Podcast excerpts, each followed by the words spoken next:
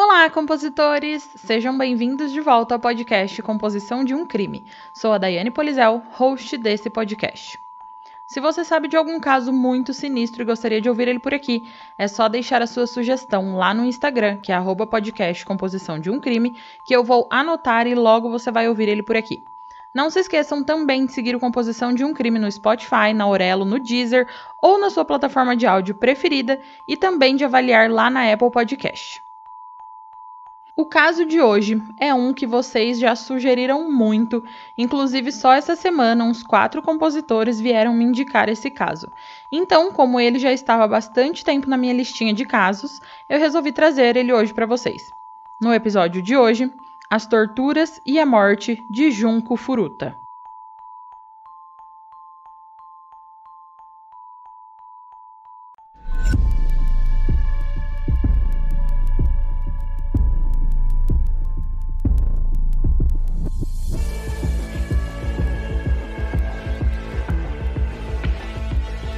Você está à procura de um podcast com uma pitada de humor e de morbidez, o Composição de um Crime é para você. Mas lembre-se que esse podcast é sobre crimes reais e algumas falas podem ser explícitas e não recomendadas a pessoas sensíveis e menores de 14 anos. Caso você não fique confortável com tais descrições, recomendo não ouvir.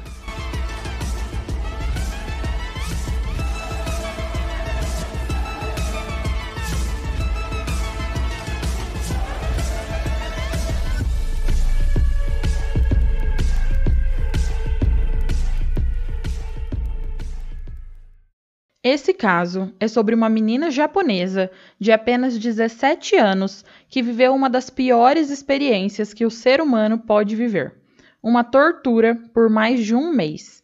Uma tortura que atingiu níveis que são difíceis de acreditar. É um caso tão sinistro, terrível e exagerado que, se não fossem as testemunhas, o veredito e o julgamento, até eu teria dificuldade de acreditar porque estamos falando de algumas pessoas que cruzaram o limiar entre serem assassinos e serem monstros desalmados.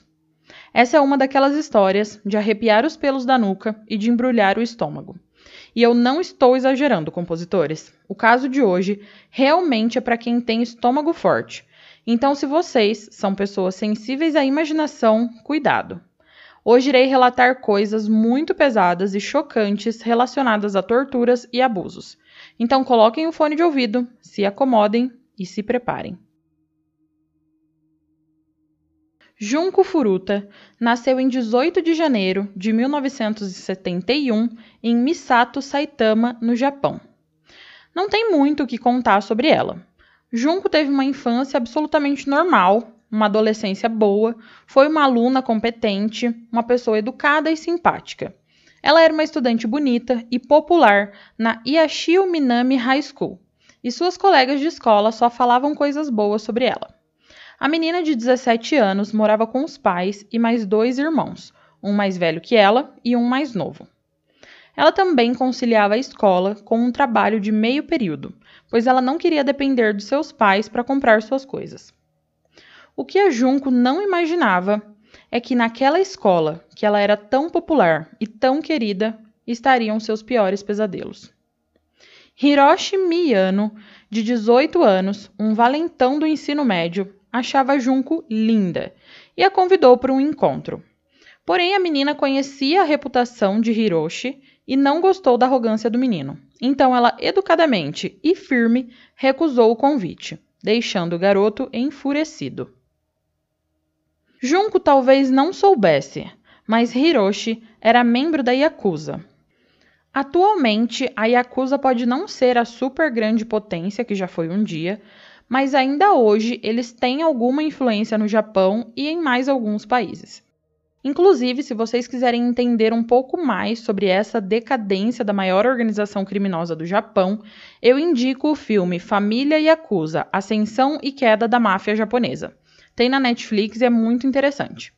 Mas enfim, nas décadas de 70 e 80, a Yakuza tinha um imenso poder nas ruas, causava grande medo e impunha respeito. Porém, o Hiroshi não era exatamente um Yakuza, ele era, por enquanto, um Shinpira. Os Shinpira são jovens Yakuza que ainda estão em treinamento, por assim dizer. O termo chimpira pode ser traduzido como um delinquente juvenil. Eles são, na sua maioria, jovens adultos no final da adolescência, lá pelos 20 anos, que são cheios de marra e atitude, e eu não estou dizendo isso de uma forma positiva, não. Esses meninos são a categoria mais baixa da Yakuza, que querem sempre mostrar que são durões e que vivem acima da lei. O Hiroshi e seus amigos eram chimpiras de uma família Yakuza, e eles eram os piores. Eles ficavam procurando pessoas para extorquir, para roubar, e eles também perseguiam e abusavam de várias mulheres. No dia 25 de novembro de 1988, perto das oito e meia da noite, Hiroshi e seu amigo Nobuharu Minato estavam andando pela cidade com a intenção de roubar pessoas e de estuprar mulheres locais e, sem querer, eles avistaram a Junco, que estava numa bicicleta pedalando de volta para casa após sair do seu trabalho de meio período. Desde o dia em que a Junco deu um fora no Hiroshi, ele estava procurando uma oportunidade para se vingar da menina, e aquela ali parecia ser a oportunidade perfeita para ele. Ele então rapidamente combinou um plano com o seu amigo. O Nobuharu, sob as ordens de Hiroshi, vai até Junco correndo, chuta a bicicleta e derruba a menina, e sai correndo dali. Então, como um príncipe que coincidentemente estava por ali, o Hiroshi aparece e se oferece para ajudar a levar Junko para casa em segurança. A Junko era uma menina que não via malícia, então ela aceitou a oferta. Após um tempo que eles estavam andando, o Hiroshi calmamente diz a Junko que ele faz parte da Yakuza e que a partir daquele momento ela deveria ficar quieta e fazer tudo o que ele mandasse, senão haveriam graves consequências. Nesse momento, o Hiroshi leva a menina para um armazém que estava vazio, mas era controlado pela Yakuza. Esse dia que Hiroshi levou Junko para o armazém é o primeiro de 44 dias de tortura da menina. Então se preparem que vamos reviver alguns desses 44 dias aqui nesse episódio. No primeiro dia, Hiroshi ameaçou matar Junko enquanto a estuprava repetidamente no armazém abandonado. Quando ele cansou de ficar lá, porque ele não achava aquele lugar confortável, ele levou a menina para um hotel que ficava bem próximo, continuando os estupros repetidos. Lá do hotel, ele resolveu ligar para os seus outros amigos, o Nobuharu Minato, que foi o menino que ajudou ele a emboscar Junko, o Jo Ogura e o Yasushi Watanabe, para se gabar do estupro repetido de Junko. O Jo Ogura então fez um pedido a Hiroshi. Ele pede ao amigo para que mantivesse a menina em cativeiro para permitir que vários membros da gangue a agredissem sexualmente. O grupo tinha um histórico de estupros coletivos e já haviam sequestrado e estuprado outra garota que foi libertada posteriormente. Já no segundo dia, por volta das três horas, Hiroshi levou Junko a um parque próximo, onde Nobuharu, Jo Ogura e Yasushi estavam esperando. Eles pegaram o endereço da casa da menina num bloco de notas na sua mochila e disseram que sabiam onde ela morava e que os membros da Yakuza matariam toda a sua família se ela tentasse escapar. Ela foi dominada pelos quatro meninos desprezíveis e levada para uma casa no distrito de Ayase de Adachi, onde foi estuprada por uma gangue. A casa, que pertencia aos pais de Nobuharu, logo se tornou o ponto de encontro regular da gangue. Eles a humilharam e estupraram repetidas vezes nesse dia. No terceiro dia, vocês já devem estar se perguntando cadê o pai e a mãe dessa menina que ainda não foram procurar por ela, né? Mas foi nesse dia, 27 de novembro, que os pais da Junco vão até a polícia relatar o desaparecimento da filha. Então, nesse dia, a polícia começa uma investigação que, por conta da influência da Yakuza naquela época, chega aos ouvidos dos quatro amigos. E para evitar uma investigação mais aprofundada, os sequestradores obrigaram Junco a telefonar e dizer à mãe que ela tinha fugido, que queria ser livre e viver outras aventuras, mas estava a salvo e ia ficar na casa de uma amiga. Junco também foi forçada a pedir à mãe que interrompesse a investigação policial sobre o seu desaparecimento. Os pais, embora achassem tudo aquilo muito estranho, tinham ouvido a voz da filha, então sabiam que ela estava viva, e a ouviram dizer que ela estava bem. Então eles acreditaram e pediram para a polícia cessar a investigação. Nesse mesmo dia, os pais de Nobuharu apareceram lá na casa. E a Junko foi forçada a se passar pela namorada de um dos garotos. Mas os pais do menino não eram idiotas e perceberam que alguma coisa ali estava acontecendo. Mas eles não fizeram absolutamente nada. Futuramente, eles alegaram que sabiam que os meninos tinham ligação com o Yakuza e temiam que, se falassem algo, eles iriam retaliar contra sua família. E após os pais do Nobuharu irem embora, eles espancaram brutalmente a Junko, inclusive colocando fogos de artifício e acendendo esses fogos que explodiam em diferentes buracos no corpo da menina. Agora irei pular para o sétimo dia, mas não é porque nada aconteceu durante esses quatro dias, não. As torturas e estupros continuaram. Mas nesse dia, coisas bem relevantes aconteceram. Eu irei fazer isso com alguns dos outros dias também. Mas então, nesse sétimo dia, a Junco já havia sido estuprada mais de 100 vezes. Ela estava faminta e era obrigada a ficar nua o tempo todo. Eles a espancaram e a humilharam todos os dias de uma forma cada vez mais desumana. Nesse dia, além dos dias anteriores, Junco tinha de dormir na varanda. E lembrem-se que era novembro, era inverno, e as temperaturas no Japão caíam abaixo de zero. Além dos quatro meninos iniciais, mais membros da gangue vieram abusar de Junco. No nono dia, as torturas continuaram e foram até se intensificando. Cada dia que se passava, eles tentavam encontrar mais formas de fazer Junco sofrer. Eles enfiavam agulhas pelo corpo da menina, enfiavam espetos nas suas genitálias, causando sangramentos, e até fizeram pequenas amputações em pequenas partes do corpo da menina, como o lóbulo da orelha, partes genitais e mamilos. Mesmo com todas essas torturas acontecendo, Junco ainda reunia forças e quase conseguiu escapar nesse dia. Ela pegou o telefone e tentou ligar para a polícia. Mas Hiroshi a pegou bem a tempo e desligou antes que ela pudesse dizer qualquer coisa. Quando a polícia ligou de volta, Hiroshi afirmou que a ligação de emergência original foi um erro. E por conta disso, eles puniram a menina, mergulhando suas pernas em fluido de isqueiro e ateando fogo nelas, como punição por tentar fugir. Ela entrou em convulsão e, posteriormente, os meninos diriam que pensaram que ela só estava fingindo. No décimo segundo dia, eles amarraram suas mãos ao teto e usaram seu corpo como um saco de pancadas até que seus órgãos internos, danificados, fizessem o sangue correr da sua boca. A certa altura, seu nariz se encheu de tanto sangue que ela só conseguia respirar pela boca.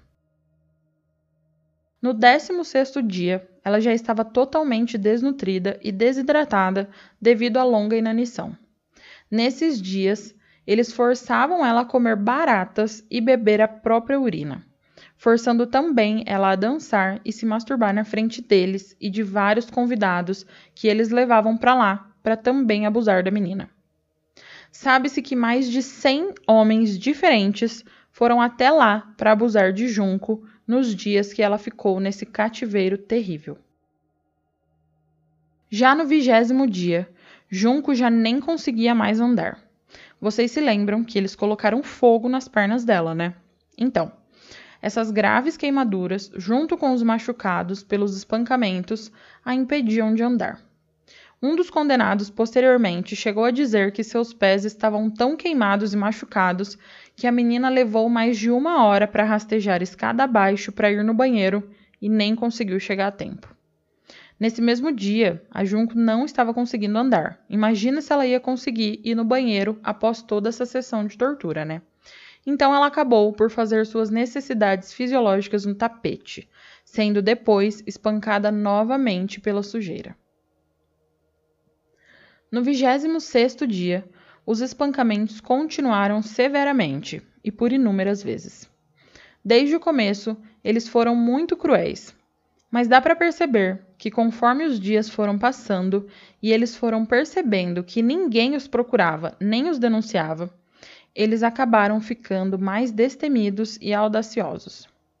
Eles continuaram a introduzir objetos nas partes íntimas de Junco, como cigarros acesos e tesouras. Além desses atos hediondos de crueldade, eles inseriram uma lâmpada ainda acesa na sua vagina e socaram seu abdômen até a lâmpada explodir por dentro. No 36 dia, seus órgãos internos já estavam totalmente danificados. Os torturadores queimaram as pálpebras de Junco com fluido de isqueiro e queimaram seu rosto com cera quente. Ela já estava totalmente irreconhecível. Seu corpo também estava gravemente queimado, machucado e molestado, exalando um cheiro de podre que fez com que os quatro meninos perdessem o interesse sexual por ela. Como resultado, eles sequestraram e estupraram uma mulher de 19 anos que, como Junco, estava voltando do trabalho para casa. Mas eles soltaram essa mulher depois. No 38º dia, era o dia de Ano Novo, em 1989. Junco saúda o dia de Ano Novo, sozinha, com seu corpo mutilado e quase sem vida. Ela não conseguia se mover do chão. Durante todo o tempo que estava lá, presa sendo torturada, Junco Furuta implorou aos seus captores que a matassem. Mas eles não concederam a ela esse favor. Eles foram sádicos e cruéis em um limite que eu desconheço. E agora, o último dia de torturas que Junco passou. Esse foi o 44 dia que ela estava presa naquela casa com aqueles monstros bárbaros e desumanos.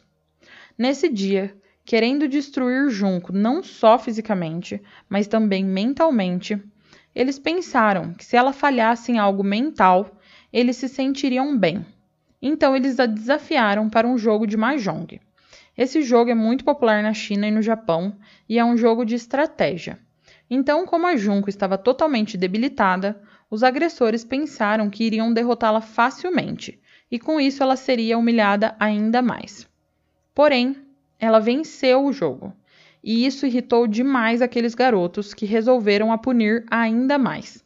Eles a fizeram levantar e começaram a bater em seus pés e pernas com varas, fazendo a menina, que quase nem conseguia parar em pé, cair várias vezes, inclusive caindo em cima de um aparelho de som e tendo uma convulsão.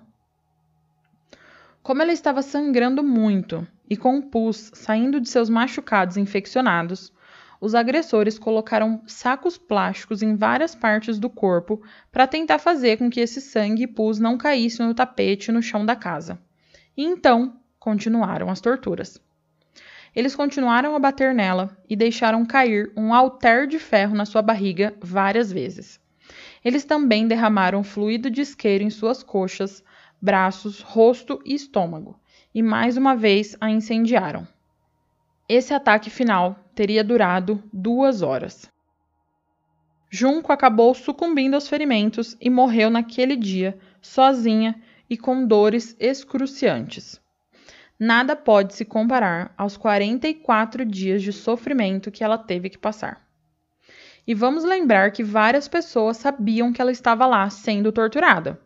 Além de todos os torturadores e abusadores que passaram por lá nesses 44 dias, e não foram poucas pessoas, não, lembrem que eu disse que mais de 100 pessoas a abusaram. Então haviam mais de 100 agressores que sabiam de tudo e nenhum deles teve consciência ou lucidez de denunciar aquela atrocidade. E também haviam os pais de Nobuharu, que foram lá na casa, viram o que estava acontecendo e não fizeram nada imediatamente para salvar Junko Furuta. Mas então, após a morte de Junko, os quatro garotos, com medo de serem penalizados por tudo, colocaram o corpo dela em um tambor de 55 galões e encheram com concreto úmido. Por volta das 8 horas, eles descartaram o tambor numa área de Tóquio. E por alguns dias eles acharam que iam se livrar desse homicídio. Mas em 23 de janeiro de 1989, Hiroshi Miyano e Jo Ogura foram presos pelo estupro coletivo da mulher de 19 anos que eles haviam sequestrado em dezembro, aquela que eles sequestraram enquanto eles mantinham a Junco presa. E dois meses depois, no dia 29 de março, dois policiais foram interrogar os dois, porque eles acharam roupas íntimas femininas nos seus endereços e essas roupas não pertenciam à vítima que eles estupraram e haviam sido presos. Durante esse interrogatório, um dos policiais fez Hiroshi acreditar que a polícia estava ciente de um assassinato cometido por ele. E pensando que Jo Ogura havia confessado os crimes contra Junko Furuta, Hiroshi disse à polícia onde encontrar o corpo da menina. A polícia encontrou o tambor contendo o corpo de Junko no dia seguinte. Quando seu corpo foi recuperado, garrafas estavam enfiadas em seu ânus e o seu rosto estava irreconhecível. Na autópsia também foi constatado que o seu cérebro estava menor do que o normal. Ela foi identificada por impressões digitais e ela também estava grávida, apesar dos graves danos no útero. Quando a mãe de Junco Furuta soube da notícia e detalhes do ocorrido com a sua filha, ela teve que se submeter a um tratamento psiquiátrico. Então, no dia 1 de abril de 1989, as prisões começaram. Os quatro garotos, Hiroshi Miyano, Nobuharu Minato, Jo Ogura e Yasushi Watanabe, foram presos e julgados. Porém, como eles eram menores de idade, porque no Japão a maioridade é 20 anos, os nomes desses quatro principais captores que sequestraram, torturaram, estupraram e assassinaram a Junko Furuta foi retido pelo tribunal japonês, porque no Japão existe uma proteção muito forte para o menor de idade. Entretanto, uma revista semanal do Japão, a Shukan Bunshun, divulgou amplamente os seus verdadeiros nomes, justificando que, abre aspas, direitos humanos são desnecessários para os animais. Fecha aspas. E como eles eram menores de idade quando o crime foi cometido, eles foram julgados como menores. E mesmo o crime tendo sido extremamente grave, as sentenças proferidas foram bastante brandas. Nas minhas pesquisas, eu achei vários sites e livros e cada um me dava uma sentença diferente, variando sempre em uns quatro anos de diferença entre um site e outro ou um livro. Porém, eu encontrei os documentos originais do tribunal onde eles foram julgados. Entretanto, como aconteceu no Japão, o documento está em japonês e eu não falo e nem leio japonês.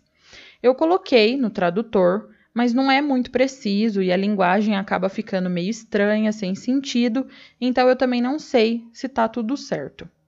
Então, compositores que estão me ouvindo aí do Japão ou os que estão me ouvindo em outros lugares e sabem ler japonês, eu vou deixar o link do documento na descrição desse episódio na plataforma que você usa para ouvir o composição, e vai ser a tarefa de vocês tentar entender e deixar lá no comentário desse episódio ou me mandar por mensagem, tá? Mas enfim, a média da sentença que eu encontrei em todos os lugares foi: Hiroshi pegou 17 anos e os outros três pegaram menos de 8 anos. E embora esses quatro garotos fossem os principais culpados pelos atos hediondos, sabemos que mais de 100 membros da Yakuza também estupraram e torturaram Junko Furuta e saíram ilesos desse crime. Estima-se que ela tenha passado por cerca de 500 estupros. A certa altura, ela foi estuprada por 12 homens diferentes em um único dia. Mais tarde, após um tempo da prisão dos quatro garotos, a equipe forense conseguiu identificar dois dos mais de 100 que estupraram a Junko. Tetsu Nakamura e Koichi Ihara, que tinham seus DNAs na base de dados da polícia, foram oficialmente identificados quando o DNA dos dois foi encontrado em Junco. Mas isso foi o início de uma notícia terrível. Quando Koichi foi lá na casa do Nobuharu estuprar a Junko no 16º dia que a menina estava lá. Lembrem-se que ela ficou 44 dias. Ele contou ao seu irmão sobre isso. E esse irmão contou aos seus pais, que foram à polícia e relataram o que estava acontecendo. dois policiais foram enviados à casa de Nobuharu. No entanto, eles foram informados que não havia nenhuma garota lá dentro, pelos garotos mesmo. Os policiais recusaram o convite para dar uma olhada na casa, acreditando que o convite por si só era uma prova suficiente de que não havia nada de estranho a ser encontrado. Isso quer dizer que, se eles tivessem realmente revistado a casa, eles teriam encontrado Junco Furuta, e todo o sofrimento da menina teria durado 16 dias e ela poderia muito bem ter se recuperado dos ferimentos esses dois policiais enfrentaram a ira da população e foram demitidos da Corporação Policial do Japão. O funeral de Junko foi realizado em 2 de abril de 1989 e muitas pessoas se reuniram para lamentar a sua morte. Após o caso de Junko, várias canções, livros e filmes foram feitos para contar a sua história e dedicar a sua memória. A casa onde tudo aconteceu foi totalmente remodelada e hoje é a casa de pessoas que nem devem saber o que aconteceu lá, porque esse caso, por mais terrível que foi, acabou caindo no esquecimento.